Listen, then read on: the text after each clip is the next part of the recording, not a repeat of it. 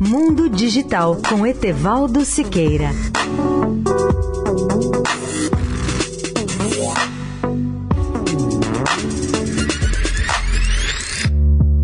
Olá, amigos da Eldorado. Podemos fazer hoje um pequeno balanço dos celulares em serviço no Brasil, segundo dados da Anatel. Comecemos pelo total de celulares em funcionamento no país. Com dados de setembro de 2018, essa rede nacional tem hoje 234 milhões e 300 mil celulares e a densidade é de 111,84 celulares por 100 habitantes. Isso significa claramente que há no Brasil mais celulares do que habitantes, mais telefones móveis do que gente. Isso significa que o mercado está praticamente atendido. Na realidade, o que tem ocorrido nos últimos dois anos é a queda progressiva desse número total de celulares por razões que eu explico em seguida. No mês de setembro, a queda foi de 113 mil celulares. De janeiro a outubro de 2018, o número de linhas caiu em 7 milhões. A densidade também se reduziu, ao cair de 116 para 112 celulares por 100 habitantes. O número de celulares pré-pagos também se reduziu em um milhão de linhas nesse período, enquanto no pós-pago houve crescimento de 892 mil celulares. Na verdade, a participação do pré-pago vem caindo lentamente e hoje está em 59%, quando há um ano era de 65%.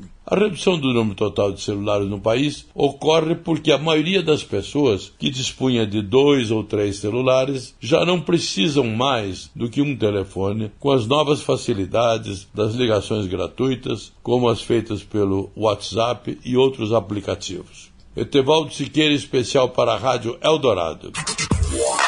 Mundo Digital com Etevaldo Siqueira.